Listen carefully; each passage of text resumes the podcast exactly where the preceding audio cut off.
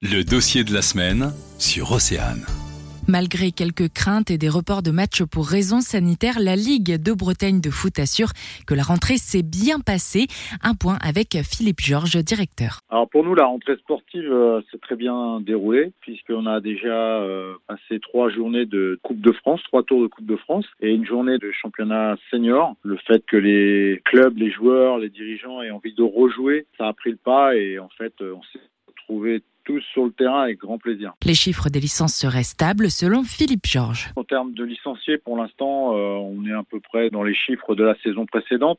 On aura peut-être une petite baisse, mais pas conséquente. Et pour l'instant, en tout cas, je pense, sans trop de rapport avec les conditions sanitaires. Mais quelles sont-elles, ces nouvelles règles sanitaires? On l'écoute. Vous avez les protocoles habituels, c'est-à-dire euh, le port du masque pour les joueurs qui sont sur le banc de touche, euh, tout accès sur un stade doit être fait avec un masque également. Les buvettes sont ouvertes avec des conditions sanitaires à respecter, la distanciation.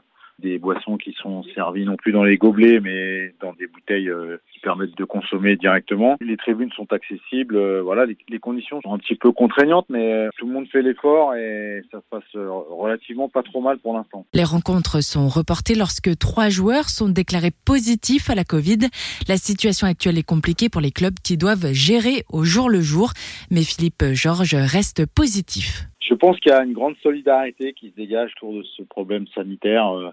Euh, on le ressent à travers les clubs hein, qui se serrent les coudes et puis qui ont envie que la vie continue. Grâce au sport, en tout cas, euh, on contribue au bien-être, on, contribue à préserver euh, cette santé, en tout cas mentale. Pour tout comprendre de l'actualité, le dossier de la semaine est à réécouter en podcast sur oceanfm.com.